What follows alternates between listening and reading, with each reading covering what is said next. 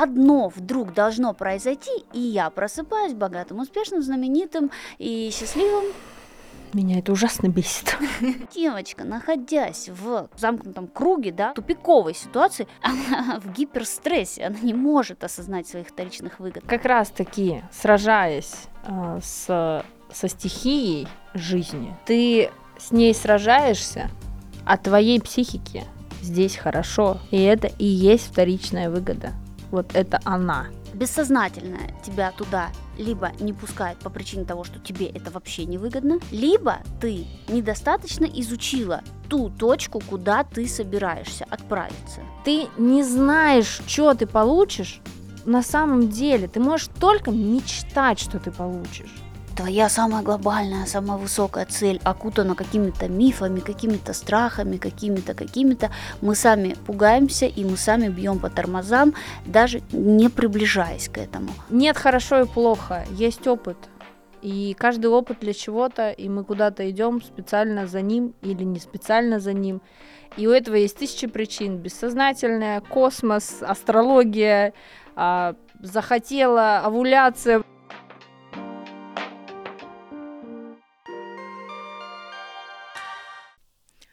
Привет, подруги и друзья! Это подкаст «Капучино на ментальном» и я его создательница Виктория Скуратова. И представляю вам мою соведущую Ольгу Романовну, психолог психоаналитической направленности. Оля, привет! Привет, Вика! Я хочу нас поздравить с финальным выпуском в этом году и в этом сезоне. Я тоже хочу нас поздравить, и мне кажется, что мы делаем что-то хорошее для этого мира. Я тоже так думаю и надеюсь, что в следующем году мы покорим чарты. Все. Чарты. Чарты. Я старая, да, такое слово старое. Да, да, да, давно его не слышала. Ну, топы, не знаю, короче, короче, там, подписывайтесь везде, лайкайте. Я сегодня предлагаю поговорить про страх успеха и вторичные выгоды. И риски. И риски. Я хочу про и риски. Да, давай поговорим про страхи успеха, про то, что нас останавливает а, в шаге или в двух шагах от наших целей и мечт. Да, и мы уже а, обсуждали вторичные выгоды. Мы уже а, в каком-то из выпусков а, говорили о том, что не всегда выгоды вторичные, иногда они первичные. Но я хочу добавить э, от себя, что этот вопрос также решается честностью с собой. Если ты честно себе признаешься, что это вторичная выгода, ну, бывает такое, что и так можешь себе признаться, что а у меня здесь есть вторичные выгоды, и тогда уже задать себе честный вопрос, а ты хочешь эти выгоды или ты хочешь туда, куда ты хочешь? И ты можешь иногда выбрать эти вторичные выгоды. Слушай, ну мне кажется, ты как-то прям уже про высший пилотаж э, Осознанности. осознания говоришь, да. Э, понимаешь, в чем проблема? Э, не восприимчивости вторичных выгод. Она в том, что тебе собственные травмы не позволяют увидеть картину целиком. А вообще, вот мы так резво начали, а может быть, стоит рассказать, что такое вторичные выгоды? А то мы такие, пам, как ну, будто может, все знают. Все ну, знают? Не, ну, вторичная выгода – это то, что мы не считываем как выгоду, но это выгода для психики, которая является стопером в развитии, которая в... тормозит развитие. Которая тормозит, да, развитие или тормозит путь, потому что психике так выгодно, и ты не всегда понимаешь, что у тебя есть эта выгода. Да, и это как раз-таки уже высший пилотаж, именно понимать, что да почему же я не могу вот добиться, почему не могу добиться вот этой цели. Ну, спасибо за комплимент. Потому что это действительно, э, собственно, ну вот для этого психоаналитикам и нужны, например, супервизии. Когда ты из-за своих переносов, контрпереносов можешь даже не увидеть всю глубину проблемы пациента. Угу. Вот, и ты поэтому идешь к супервизору для того, чтобы а, не предвзятое мнение услышать, для того, чтобы а, посмотреть глазами а, супервизора на свою ситуацию и на ситуацию пациента. Поэтому это прям такая сложная тема, но она важная и полезная, и не знаю, это, может быть, меня-то так задело неспроста, неспроста, мой контрперенос, да. Но смотри, а, я очень, а, меня прям вот аж как-то корежит, когда, а, знаешь, вот эти все новоиспеченные психологи такие начинают говорить, у тебя вторичная выгода не уходить от мужа алкаша. Про... Я, я, я, я, я зырею, потому что девочка, находясь в замкнутом, э, в замкнутом круге, да, ну, в тупиковой ситуации, она в гиперстрессе, она не может осознать своих вторичных выгод. Конечно, пройдя путь там, терапии, там, посетив хорошего психоаналитика, получив э, именно экспертное видение своей ситуации, непредвзятое, да, со стороны, она может как будто бы вот а, посмотреть, что а да, да, но когда вот это начинает налево и направо, у тебя вторичная выгода. Да даже если так, но я внутри ситуации, я ее никогда не увижу. И почему? Но иногда все-таки увидишь. Иногда увидишь, но это уже должен быть э, Это пройденный база, да. достаточный путь в терапии Да. или в анализе. Это уже фундамент выстроен, когда самоосознание как раз-таки и работа с собой, еще и самостоятельно, не обязательно с терапевтом, а просто саморефлексия должна быть на высоком уровне. Самоанализ, мне кажется. Да. Саморефлексия это что-то такое. Все. Нет, ну ты рефлексируешь. Саморефлексия это когда ты э, в том числе э, размышляешь о том, как я сюда дошла. Вот это бы вот эту формулировку я бы назвала, назвала самоанализ.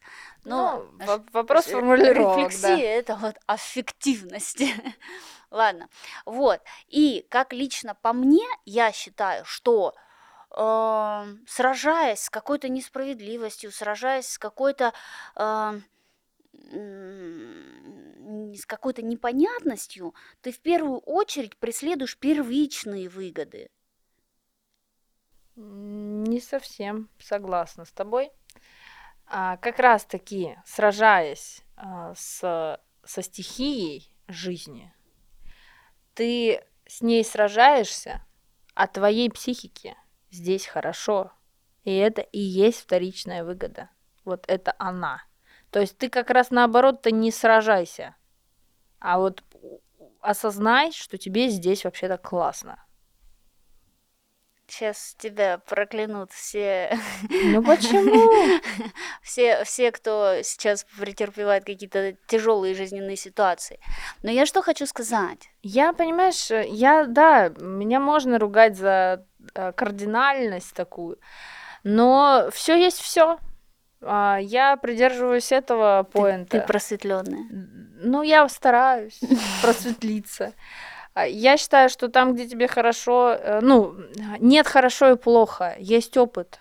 И каждый опыт для чего-то, и мы куда-то идем специально за ним или не специально за ним. И у этого есть тысячи причин. Бессознательное, космос, астрология, а, захотела, овуляция, понимаешь? И каким-то образом... Полнолуние, Да, новолуние. Ну хорошо, да, допустим. А, иногда вторичные выгоды мешают нам достигать желаемого. Но есть еще такой вот небольшой момент, на самом деле очень большой пласт, как страх успеха. И если о вторичных выгодах это уже просто, ну вот из каждого утюга, и уже тоже как- как-то а, есть э, к этому какой-то м, невосприимчивость. Набивает оскомину, да, Да. как раз-таки именно потому, что ты говоришь о том, что тебя везде пытаются уличить в этих вторичных Да, выгодах, да, а они да. не везде есть. Они не везде есть. А, зачастую даже а, частые вообще вот истории и а, как показывает практика и как показывает а, в целом жизнь, что большинство людей отбрасывает назад вот, вот уже остается шаг до цели, два шага до цели, да, и пум, человек бьет по тормозам. Почему? Потому что страх успеха. И вот давай на этом остановимся чуть более поподробней. А, как ты а, понимаешь этот термин, и был ли он в твоей жизни, и если у тебя есть примеры, то будет интересно их послушать. Пример есть, сейчас мы к ним придем. Как я понимаю, страх успеха это... Ну, сейчас, подождите. Мне кажется, я могу быть не права, но мне кажется, это работа комплексов на уберегание тебя от выхода условно... Блин, опять, вот ненавижу это, выход из зоны комфорта. Ты в нее сначала зайди. Но что хочу сказать, вот когда ты куда-то очень хочешь, но не идешь, потому что твоя психика знает, что тебе там будет э, дискомфортно. Да, да, да. И как лично по мне, я бы вот эту формулировку еще дополнила такой мыслью, что это просто от недостаточности информированности. Согласна с тобой. Потому что может быть. Э, глаза боятся, а руки делают, да, но иногда глаза боятся настолько, что даже руки опускаются. Ну, страха глаза велики. Да, да, да. Вот. И а, здесь вот как раз-таки интересный момент. То, что большинство людей тоже вот живет в иллюзорности того, что что-то одно вдруг должно произойти, и я просыпаюсь богатым, успешным, знаменитым и счастливым, меня это ужасно бесит. Вот прям вот что-то одно произойдет, а если этого чего-то одного не произошло, то и значит э, как-то и э, нет смысла бороться и воевать. А, это очень грустно, что есть такая иллюзорность, что вот один шаг и, и все. Потому я выступаю против этого, я э, Блин, столько этих, да, э, описаний себя. Вот я кинестетик. По всем фронтам можно себя описать. Кто такой кинестетик? Это человек, который запоминает а, тактильно. То есть а, вот я сейчас пример из жизни. Пока я не сдам на права, будет такой пример в том числе.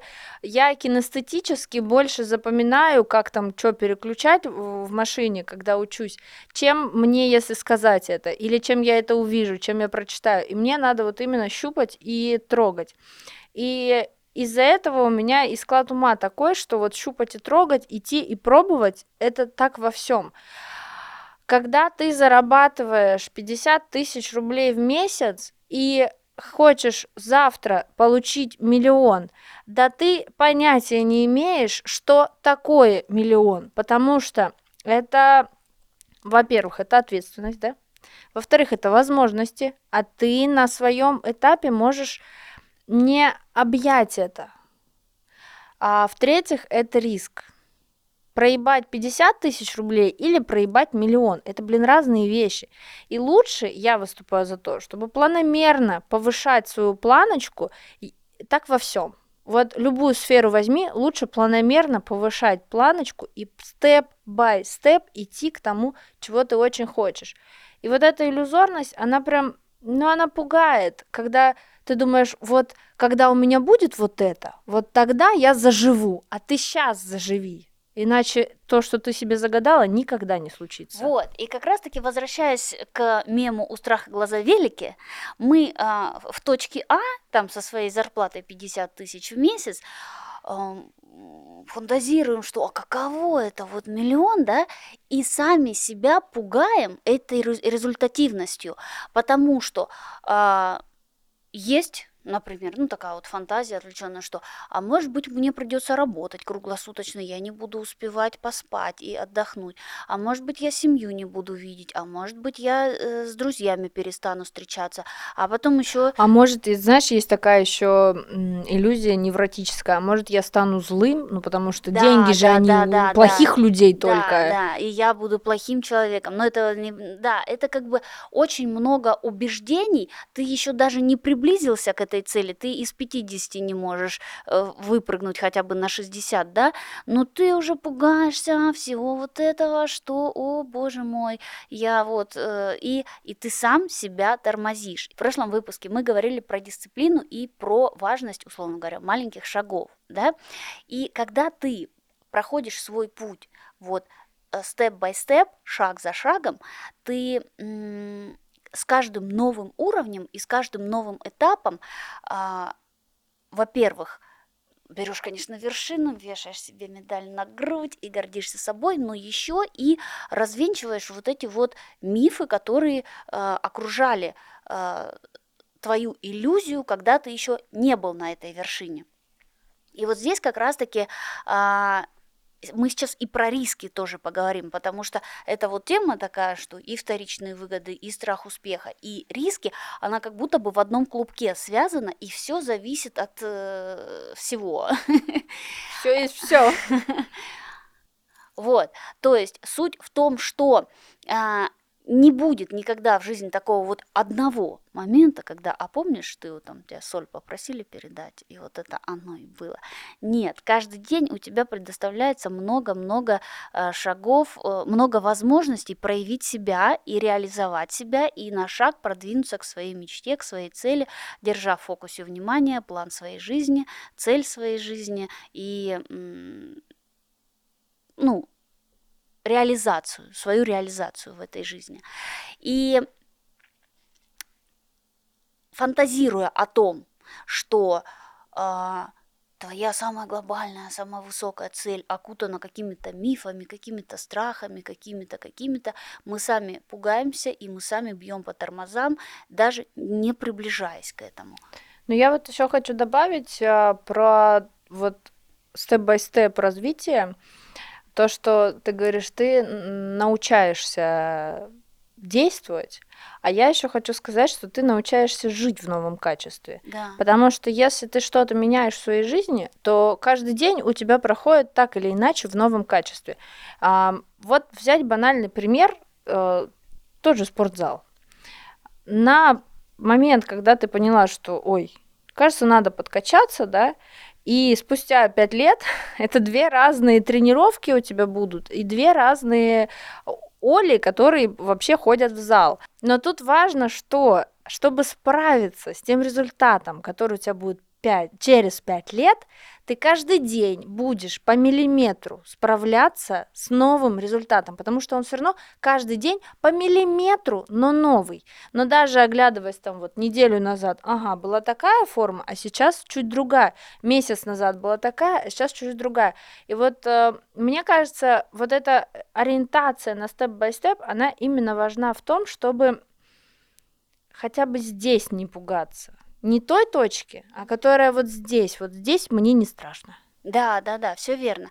Я еще хотела сказать про иллюзию, да, то, что когда мы фантазируем там, ну, например, там, о ребенке, мы видим этого вот розовощекого, сидящего в коляске, и ты проходишь мимо него, мы видим вот так вот одно мгновение, да, и а, начинается дальше уже там построение плана. О, это классно было бы, я тоже хочу большую Ну или в рилсах ты видишь, детей. они там вообще самые милые да, да, всегда. Да. Детей, дом, машину, мужа, лабрадора, мужа, мужа лабрадора. тоже пойдет, почему нет? а что? А что? Каждому свое. Вот, ты бессознательно понимаешь, что ну что-то здесь не то, что ты вот мгновение прошла мимо этого розового щека, он тебя покорил, и ты думаешь, да, но ты же много раз слышала от мамы, от бабушки, что дети это тяжело. Ты э, знаешь, ты общаешься с какими-то подругами, которые тебе тоже говорят, да, это капец, как тяжело. И а, в достижении, вот, допустим, да, многие девушки хотят завести а, ребенка, многие девушки хотят забеременеть, но вот что-то не получается, но вот что-то не получается, что-то не получается.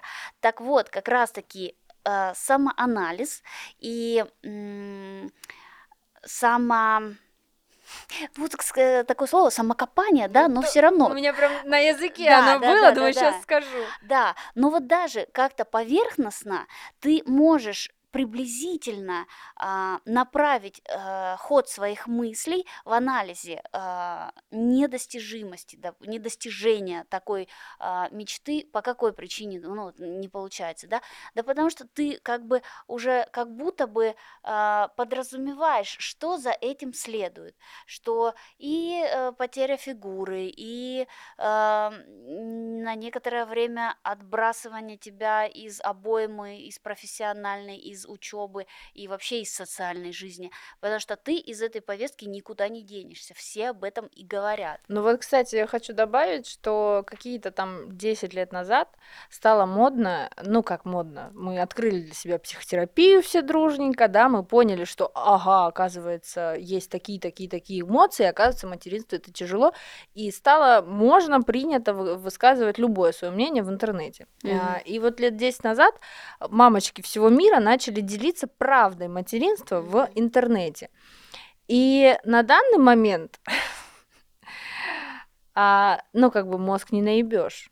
Да. Он уже все видел, он уже все каждая, кто хотела, могла, все уже, мамочки, все, каждая написала, что материнство это, блядь, тяжело. Уже каждая. И вот я сейчас, как человек, у которого нет детей, я такая, ну, я хочу, но мозг такой, ты знаешь об этом все, ты серьезно туда хочешь?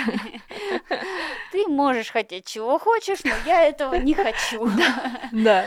Ну вот, и а, тут получается такой как бы самообман. Мы вроде бы восхищаемся, загораемся и э, говорим себе, что вот хочу вот такое вот себе тоже, но как будто бы на первых этапах не берем во внимание весь тот э, спектр э, обустройства жизни. Это вообще-то приходится менять вообще тотально жизнь, э, когда ты достигаешь своей мечты. И вот на примере ребенка или даже вот на примере собаки, да, тоже. Я недавно иду и, а нет, я ложусь спать и думаю, заведу-ка я себе бультерьера. И это вот прям в... oh, no.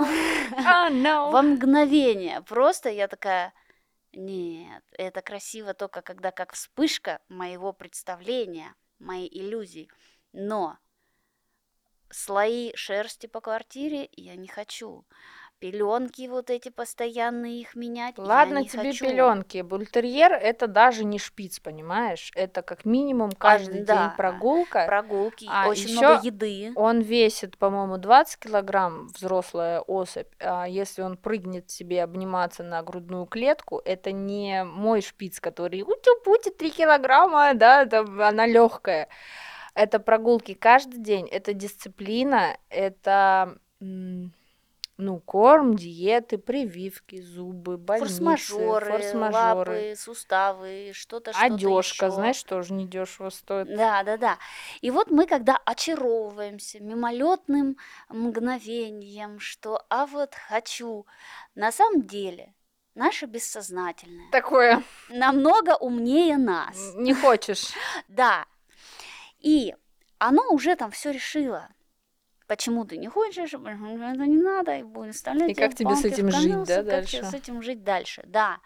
И когда мы можем себя поймать на мысли, что, ну а почему же хорошо, ну вот э, вроде цель не такая большая, вроде, ну там, не знаю, я хочу, ну там, достичь какую-то отметку в своей профессии, да, ну, это прям радикально мою жизнь не поменяет, это прям мне устройство там семьи моей, там, э, расписание дня меня, ну, просто хочется чуть подрасти, да, а что-то не получается, а что-то не получается, ты тогда начинаешь анализировать себя, ну, типа, а что, а что, а что, что-то не получается, и здесь как раз-таки интересно будет э, подумать о том, что э, бессознательное тебя туда либо не пускает по причине того, что тебе это вообще не выгодно, либо ты недостаточно изучила ту точку, куда ты собираешься отправиться. И здесь а, вот на примере блогинга. Да, вот я как раз хочу сказать про блогинг. А, у меня был опыт мой первый. Это был 2015 год, когда я начала заниматься своим ментальным здоровьем. Оказалось, у психиатра, у психотерапевта, и я просто когда я окуса... в оказалась от того, что со мной происходит и в какой я точке, я начала просто писать об этом в Инстаграм, там, а вот мне выписали таблетки, а вот так я на них среагировала, а на этих таблетках я там не спала, а на этих я, наоборот, сплю по, по 12 часов в день. Я просто это все выливала в Инстаграм, потому что мне надо было это как-то пережить с самой собой, и каким-то образом у меня э, практически с нуля, ну там у меня Инстаграм был почти не живой, у меня за полгода набралось 5000 подписчиков. И у меня прям был блог про депрессию, и люди подписывались читать про депрессию. И конверсия была бешеная. Ты можешь себе представить? У меня было 5000 подписчиков и 1000 лайков на каждом посте. Ну, я сейчас не, не вижу нигде такой конверсии, такой процентного соотношения. И очень многие люди писали, что мой блог, мой опыт, мои рассказы о депрессии, они им помогают, они что-то осознают про себя через мои тексты. Тогда еще были тексты, да, мы все понимаем. А, очень многие люди писали спасибо, поддерживали и так далее. Но при этом было много людей, которые писали э, говно. Вот просто лили на меня говно и писали отвратительные вещи. Я даже сейчас, э, я на многое смотрю уже более скептически, но на эти вещи, ну, я думаю, так нельзя. Мне писали, да когда ты уже вылечишься, да ты ненормальная, правильно, что ты лечишься. Ну, это жестоко, я считаю. И параллельно с этим на моей основной работе я администрировала очень большой паблик, а, где была в админах, тогда еще, блин, я такой мамон, тогда еще не было ВКонтакте сообщений группы. Поэтому приходилось мне быть там, светиться, что вот я администратор этой группы. И из этой группы, там было 300 тысяч человек, очень много угроз я получала ежи суточно. Мы тебя убьем, мы тебя найдем, мы тебя это, мы тебя то.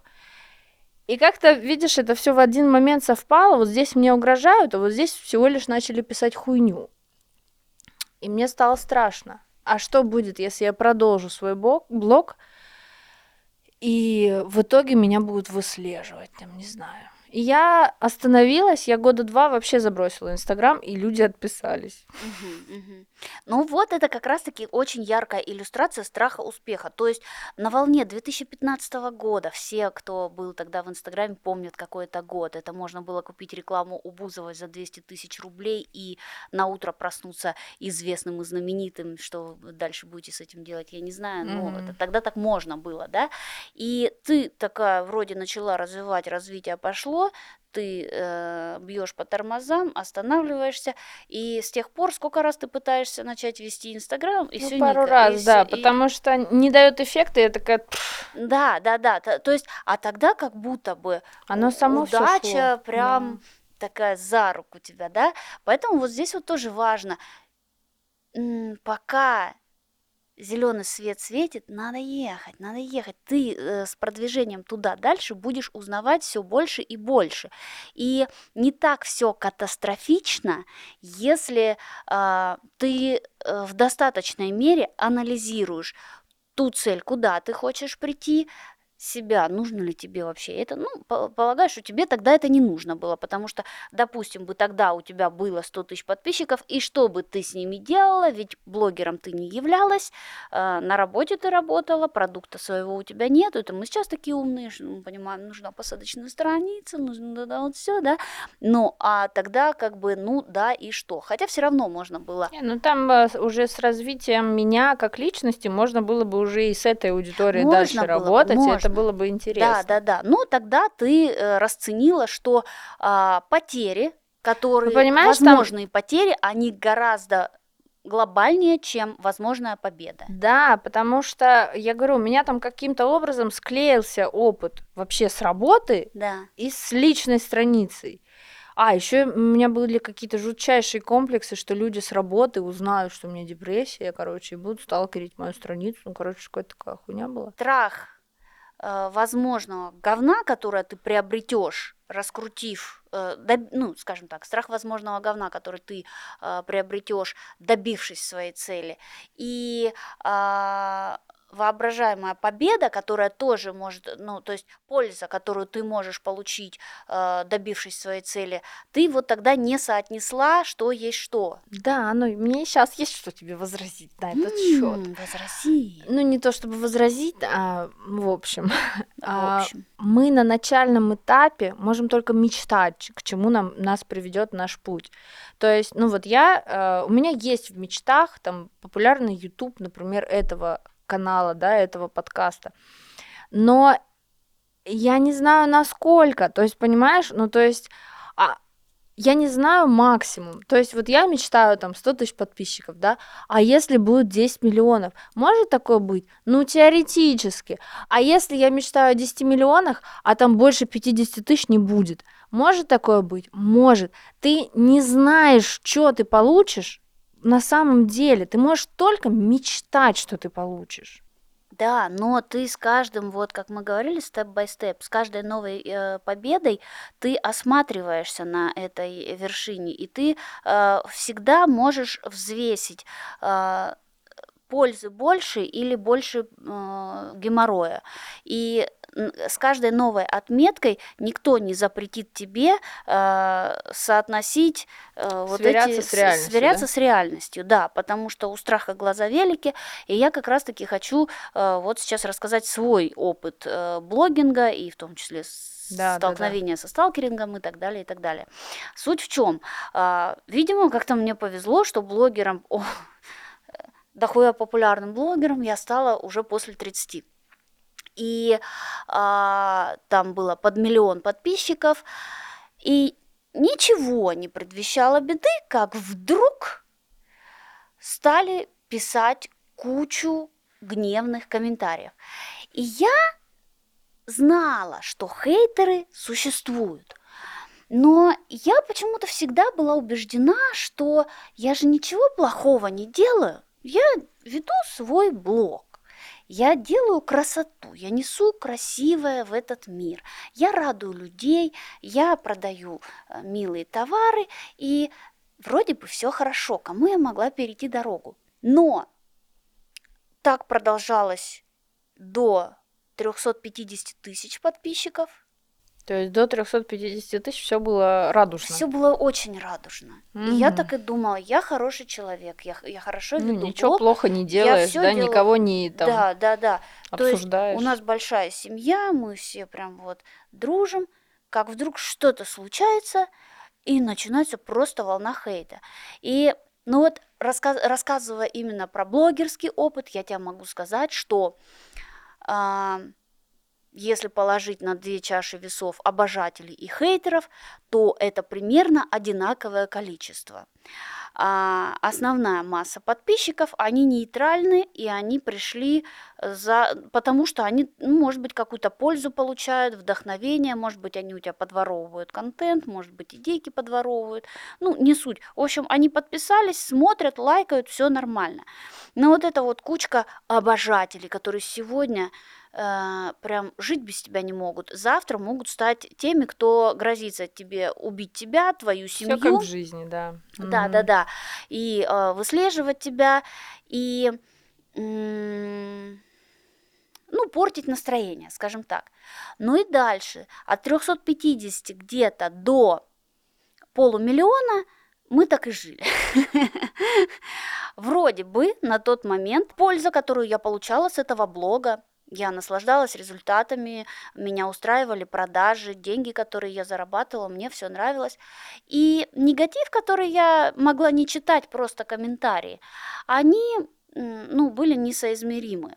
Пользы было больше, негатив, ну, он где-то там был, это было неприятно, типа как комар над духом, вот зудит, ну, как бы не катастрофично. Где-то после полумиллиона началось вообще какое-то безумие, и люди стали создавать свои страницы с разоблачениями. гад. Вот тут, конечно, мое эго потешилось еще больше. Я такая думаю, надо же, ну ладно, человеку несложно как бы Коммент написать, коммент да? написать, потратить две секунды своего времени, обсыпать меня там нецензурной бранью и пожелать смерти всему моему роду. Ну хорошо. Но когда человек снимает контент, вкладывается в какой-никакой продакшн, хоть и дома, хоть и там, Ну, не знаю, дело, за да. занавеской закрылся. И... Ну, это прям И что, разоблачения стоит. были? Разоблачения были, какая Что, я- разоблачили тебя? Как видишь. Суть в чем, что и на том моменте это неудобство, оно не было каким-то Все еще меньше. все еще убийственным. А возможно, мне помог именно мой возраст и уже моя осознанность. У меня я уже У тебя еще двое детей было, ты такая, чё? я взрослый человек, дети?» у меня хорошая работа, у меня хорошая профессия, у меня хороший блог, все в моей жизни нормально, и если кому-то что-то не нравится, то мне очень нравится, поэтому вообще все равно. А к на неподготовленную психику, да, ну вот как если там человеку 20 лет, 25, Ну, человек в И- депрессии и еще. человек еще в депрессии, да, конечно, любой коммент, который там а, с пожеланием там чего-то плохого а, твоим близким, он тебя может размазать и убить. Но в любом случае все равно а, взвешивать а, пользу и вред, которую, прин- а, которые приносит твое развитие и твой успех, а, никогда не бывает лишним. Ну вот, понимаешь, э, наверное, э, стоит э, как-то заглядывать в будущее а, и фокусироваться на том, чего хорошего тебе принесет. Потому что, ну, вообще интернет, он же токсичный. Я вот просто не сомневаюсь, что как только этот подкаст расслушают, распознают его и как-то вслушаются в то, что мы говорим, то мы и соберем а, кучу гневных комментариев о том, кто мы такие.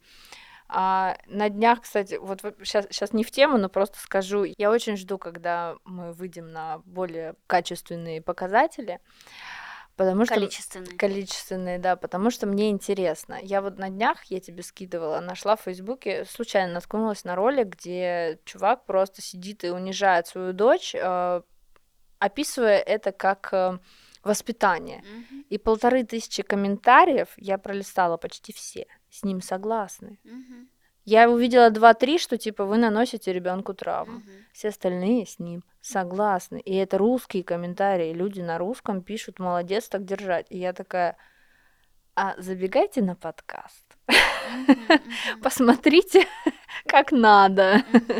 Вперед надо как-то заглядывать про хорошее. Но ты же не знаешь, вот в плохом мы всегда уверены, в хорошем нет. Вот, и поэтому как раз-таки, ставя новую цель, там, пытаясь достичь новую вершину, может быть, одно из первых, что надо делать, это идти и смотреть, кто уже на том уровне. И как они живут. И сдается мне, что живут они хорошо. Да. В общем-то, не Как минимум жалуются. лучше, чем ты, который в начале пути. Ну, Да. в смысле, лучше по Да, да, да. самоощущению. Да, ну и по возможностям, Да. и по качеству, и в общем и целом. И тогда задаешься вопрос, ну так э, не так страшны эти хейтеры и не так страшны эти разоблачения. Человек вон живет и живет. А суть в чем? А в чем? Рындычу привет. А суть в чем? Когда а, ты держишь фокус на цели, к которой ты идешь, с каждым новым шагом и с каждой новой победой у тебя есть такое право а, анализировать реальность, сверяться с реальностью, анализировать себя, анализировать свои чувства, анализировать показатели и в целом понимать, а как тебе вот здесь сейчас находиться. Мгм. Ну а как все-таки за пять минут до клада не развернуться и не уйти? И за пять минут доклада, да, это интересно, кстати. А, ну, либо оно тебе и не нужно было, и зря ты пять лет копала эту... Блин, это так обидно, да? Это Вот обидно. кажется, вот-вот сейчас, вот-вот. Но я тебе хочу так сказать, что люди, которым оно все-таки не нужно было, им действительно это не нужно было. Сейчас объясню. Я быстренько вклинюсь. В Амхате я училась. Мгм. И говорили, ты выходишь на сцену только тогда, когда ты не можешь на нее не выйти. Вот, да. А я в детстве занималась художественной гимнастикой. Мы с тобой такие вообще. Когда я только начинала это делать, конечно, я была маленькая, и вообще считаю, что меня обманули. Затащив туда, мне сказали, хочешь с ленточкой танцевать? Я сказала, хочу. Но это какой-то титанический труд, и как это все тяжело. И вот я не стала звездой в Голливуде, и не выхожу на подиум в нижнем белье, но и хер бы с ним.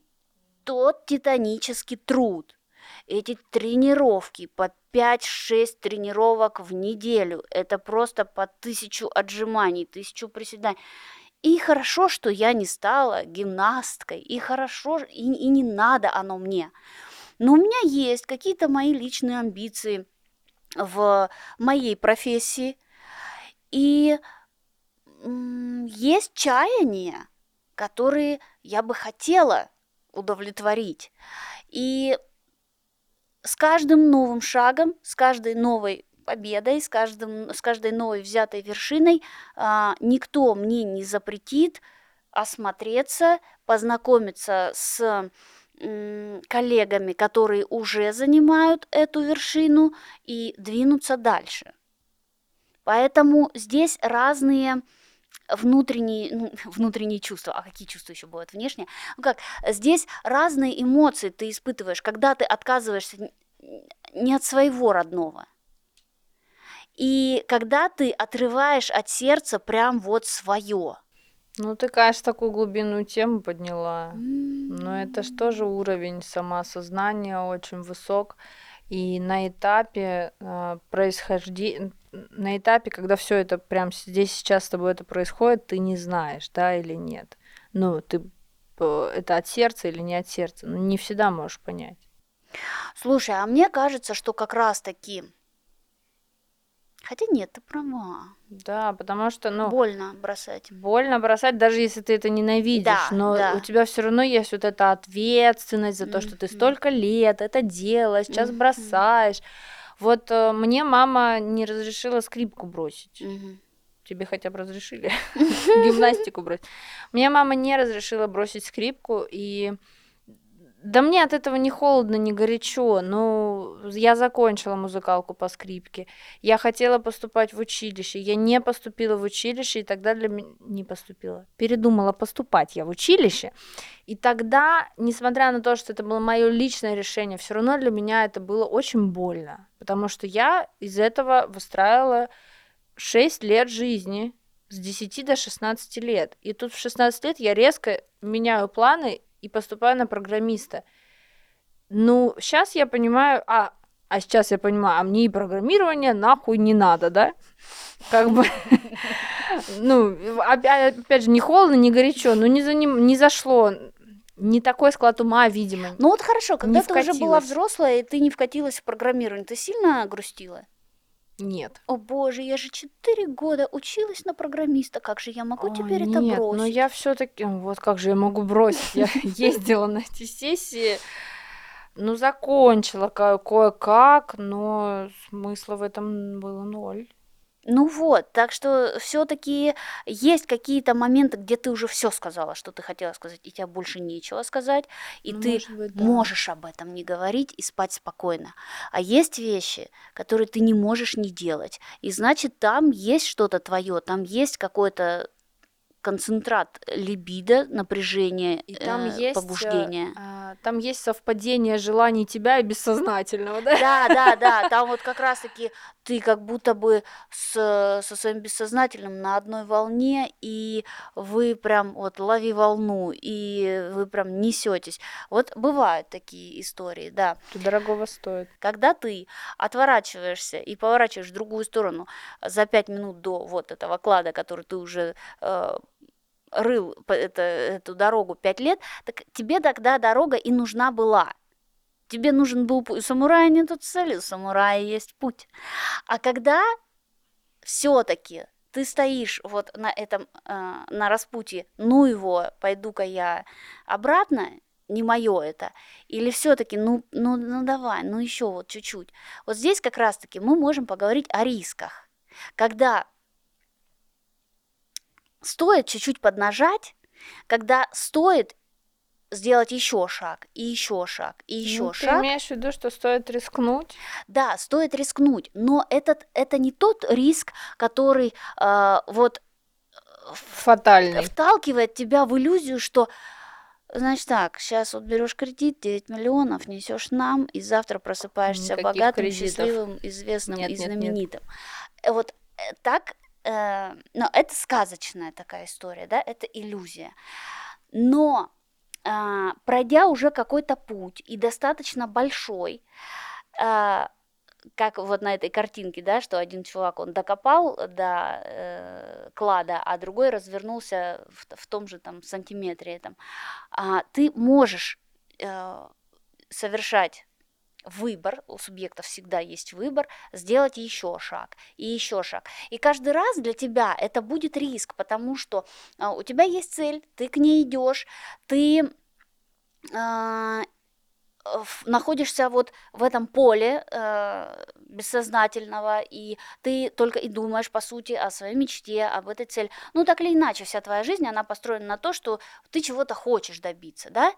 И бывают такие моменты, подарки судьбы, когда вот ты уже прошел большой путь, ты не вот новичок, который вчера тему изучил и сегодня хочет внедриться, а ты прям, ну вот, уже вот ты готов, и судьба вот она может так поиграть, знаешь, и подарить тебе а, прям подарок, как в сказке про Золушку. Когда Золушка, она прознала, где бал, когда, во сколько, как туда надо прийти, э, в чем надо быть одетой. И только не хватало одежки. И появилась фея, фея крестная. Такие подарки, вот, она судьба может делать. Ну, это типа, кто не рискует, тот не пьет шампанского. Да, но это не риск, что пан или пропал. Нет, это риск, когда ты уже очень хорошо знаешь тему, но тебе надо еще один раз сходить на этот бал, еще один раз встать и... Ну, а почему ты называешь это риском? Потому что... Чем ты рискуешь в этот момент? Рискуешь в итоге не выиграть большой приз или как? Нет, э, я говорю о возможных э, удачных стечениях обстоятельств, которые могут тебе помочь вот еще собрать жопу в кулак и еще пройти немного, еще немного прокопать. Так а риск где? Риск там, где судьба тебе, когда ты уже долго этот путь идешь, она тебя подбрасывает разные возможности. А иногда говна. где иногда нет, где иногда нужно рискнуть. М. Но единственное, что этот риск, он должен быть соизмерим, да, как вот я сказала, что не то, что вот сто процентов сейчас ты очень Все, много я это, поняла. Что-то я не, сначала не догнала твою мысль. Ты говоришь про то, что Золушка могла бы зассать пойти на бал, да, но рискнула. но рискнула. Зашло. Молодец.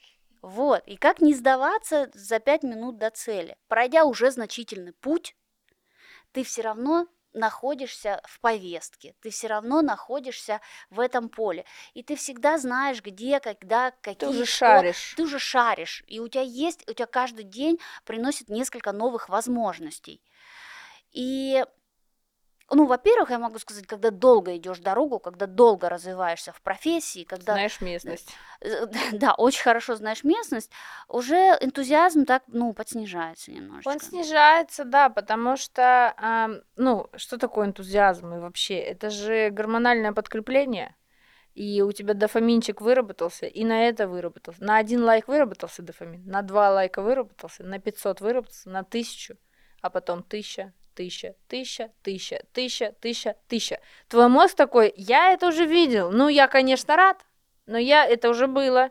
Поэтому на этапах э, планомерного роста бывает стагнация именно эмоциональная. Да, да, да, да. То есть И ты это- развиваешься, но ты это не чувствуешь как развитие. И здесь вот как раз-таки терпение и лови волну, да, то есть ушки на макушке и смотри, что вокруг происходит, потому что когда ты уже долго идешь этот путь, тебе уже, ну, по-любому, открой глаза, посмотри, судьба подбрасывает какие-то э, сюрпризы, когда, ну вот, ну уже готов, ну вот, вот. И тогда вот и надо чуть-чуть рискнуть, прям чуточку. И па, вот он твой клад, вот она твоя победа. И дофамин. Соответственно, если мы обсуждаем, что делать, то это понять, в любом случае, от осознания никуда не уйдешь, от осознанности. В любом случае, ты э, садишься и осознаешь. А я боюсь чего? А я боюсь вот фееричного успеха. И, ну не знаю, как можно предположить, чего без, почему бессознательно тебе пальцы в колеса вставляют? Пальцы в колеса, это больно. Палки. Давай подытожим и скажем, наверное, оформим как-то наши мысли в некие шаги, как э, можно победить страх успеха. Первое. Первое, быть честным с собой и понимать, что если ты чего-то хочешь и тебе это действительно надо, то ты будешь идти. Вот знаешь, я сегодня, вот, извините, опять про себя. И сегодня, когда ехала на съемку, у меня прям была мысль такая, что Вика, а зачем ты это делаешь? И мой ответ э, в голове тут же прошел, потому что я не могу этого не делать. Mm-hmm. Я тут же вспомнила МХАТ, который вот я а, уже привела его в пример, как нас там обучали. И я такая, кажется, я не могу не высказывать свои мысли в этот микрофон. Держите меня семеро. Да. Вот. Второе. Это взвесить плюсы и минусы будущей Выгоду победы. И страх как раз таки ну, выгоду, которую ты получишь, и говно, которое ты боишься, который... которого ты боишься. А который ты, в принципе, получишь. Ну, скажем так, давай все-таки оставим плюсы и минусы, потому что, опять же, это э, немного иллюзорное восприятие, что стану я миллионером и заживу хорошо. Да ну это бред. Э, там много придется поменять. Как-то что-то поменяется. Что-то тебе будет не нравиться в твоей новой миллионерской жизни. Или кто-то. Или кто-то. А что-то будет очень нравиться. И умозрительно ты можешь уже сейчас сообразить, от чего-то придется отказаться, от каких-нибудь там пятничных посиделок, например, в барчике, да, или ну, кстати говоря, вот чтобы стать миллионером, надо отказаться много от чего. Там дисциплина жесточайшая, чтобы прийти к этой точке. Да, да, да. Или ты можешь бухать до трех часов ночи, все нормально, но в 10 утра будь добра на совещании быть, потому что а как, а куда? Причем быть при параде. И... Все нормально, да, все должно быть нормально. Вот, поэтому придется от чего-то отказываться, придется чем-то жертвовать. И вот эти плюсы, и вот эти минусы можно выписать и уже примерно понимать, оно тебе вообще нужно. Ну, кстати говоря, вот еще тоже приведу в пример э, там миллионеров. А в минусах что, знаешь, может быть у человека? То, что придется перестать общаться с людьми, с которыми ты сейчас общаешься. да, Потому что ты будешь всего. на другом уровне а, и а, так далее. А самое вот ужасное, то, что те люди перестанут с тобой общаться. Да, первые. Ты все зазвездилась, такая вот стала, а ты как будто, нет, давайте дружить, давайте как раньше. Да нет, ты ж теперь там. Да, да я нет, я такая же. Да... Э, и вот это тоже больно, это тоже придется принять, через это тоже придется пройти. И э, какие-то вот э, этот анализ все равно придется произвести. Ну, следующим пунктом, какой третий у нас, я бы на, еще анализ э, того, куда ты приходишь. Вот ты уже это упоминала, то есть изучить э, да. людей, которые уже там, куда ты стремишься. Да, да, да. И вот опять же, я хочу просто акцентировать, мы сейчас не говорим про миллионы и так далее. Ну вот я, например, э, хочу 10 тысяч подписчиков.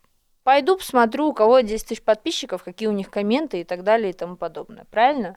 Да, правильно. Или там, например, когда я худела, я смотрела, кто уже похудел. Я не смотрела на тех, кто и был худой всегда. Я подписывалась на блоги, кто уже похудел. Ага, интересно. Так, сменила гардероб. Это мне тоже придется менять гардероб. Мгм. Там стала по-другому краситься. Мгм, значит, я тоже буду по-другому Уверенней в краситься. себе стала, Уверенней в себе. сексуальней. А я даже и работу сменила. И я такая думаю, блин, серьезно, вот так только то, что я похудела, мне пришлось, ну все, как бы из офиса увольняешься, на, на вольные хлеба. И всё. То есть это такая цепочка, что, ну да, на начале, когда я начинала худеть, я такого себе не представляла. Но Мгм. вот как вышло, так и вышло, и в общем-то хорошо. Развелась попутно. Да, да, да, да. В общем-то, не жалуюсь, все замечательно. Вот, поэтому идем и изучаем опыт тех, кто был там, где ты сейчас, а теперь там, куда ты хочешь попасть. И, в принципе, можно умозрительно также представить, а какие у них минусы. То есть, а что у них сейчас нет того, что есть у тебя сейчас. Ну, банально даже бухаешь до 5 утра субботы, а в субботу у тебя свободно, спи не хочу. А нет, вставай и иди работать. Так вот тоже бывает. И потом решить, четвертым пунктом решить, надо Да, вообще кстати, надо. это тоже важный пункт, потому что ты можешь реально а, сесть и взвесить все за и против и понять, что нахуй оно тебе не надо. Да, и это тоже будет хорошо, Это это, будет и будет честность, это и Да. будет а, как гора с плеч. У меня примерно такая же гора сейчас с плечи упала, но об этом в Инстаграме, по-моему, у меня. Я вчера прочла историю про то, что есть один ученый, который долгое время изучал стаи волков, Так, и вроде бы у него есть предположение, что волки обладают телепатией. Вау. И он говорит, я как ученый вроде не имею права что-то там задвигать про телепатию, А но что она телепатия вроде это как-то не не нау- научная, да, Ну, вроде история? как, как ее померить, в Мгм. чем, ну, что-то непонятное. Мгм. Но а, он говорит, когда волки собираются там вот на дело, на охоту, они собираются в стаи и вроде как-то хаотично или друг с другом, ну как-то для нас хаотично, может быть у них есть какая-то система, они смотрят друг другу в глаза. И через некоторое время они бегут, и каждый знает свое место, каждый знает свою роль, каждый знает, что ему делать в этом моменте. Ой, слушай, ты знаешь, это потрясающе. Ты когда-нибудь задумалась о том, как общаются собаки? Не, не лаем, они общаются не лаем. Глазами. Да, лай это всего лишь угроза, крайняя точка твоего крика, условно говоря. Да, и меня поразило то, что там была такая фраза. Они обмениваются безусловным знанием. Как будто бы каждому становится ясно, что ему сейчас нужно делать. И я такая думаю, а вот безусловное знание. Потрясающе. Если признаться самому себе в глубине души, кажется, каждый понимает, о чем это для него. Да, это очень хорошая мысль.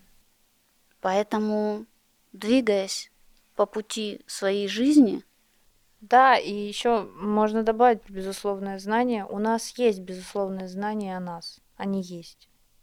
Просто где-то они под иллюзиями, где-то они под ещё- комплексами, под комплексами, под страхами, под семью замками, под вытесненными эмоциями, да. Но это прекрасно, да. Оно есть. Знание есть. А мы же прощаемся на каникулы. Да, это последний, финальный, заключительный, все по-разному говорят, а, выпуск первого сезона подкаста «Капучино на ментальном». И в следующем году мы вернемся с новыми силами, с новыми идеями, с новыми обсуждениями. Они уже есть, конечно, но будут еще новее. Я желаю вам, наши прекрасные подружки и друзьяшки, подруги и друзья, встретить э, Новый год так, как вам хочется, честно признавшись себе, хотите с семьей, хотите с друзьями, вот так, чтобы вы прям кайфанули. Обязательно, я считаю, надо написать э, желания, свои цели, мечты на Новый год.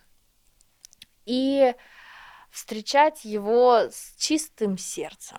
И теперь мы знаем, что написать все пожелания Деду Морозу можно В овуляцию. Я хотела сказать про э, безусловное Знание. знание. Давай говори еще раз.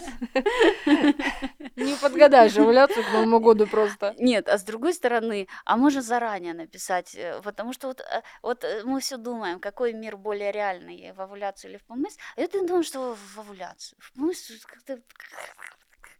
А у нас такой, так, я все знаю. Я в этом мире э, преисполнился. Я в своем сознании преисполнился, я все знаю. Поэтому написать письмо Деду Морозу, а, положить под подушку и с 1 января начать выполнять свои желания. Дисциплинку. Дисциплинку начать с 1 января. Это самое будет жестокое по отношению к своей жалости. Но тем не менее. В общем, а, дорогие подруги и друзья, поздравляю вас с Новым годом. Желаю осознанности и ментального здоровья. Ваш капучино на ментальном готов. Обязательно ставьте лайки, подписывайтесь на YouTube, на подкаст-площадке и в других социальных сетях. И забегайте к нам в инстаграмы. С Новым годом! Ну, Да, да, да, ура! ура! Пока-пока!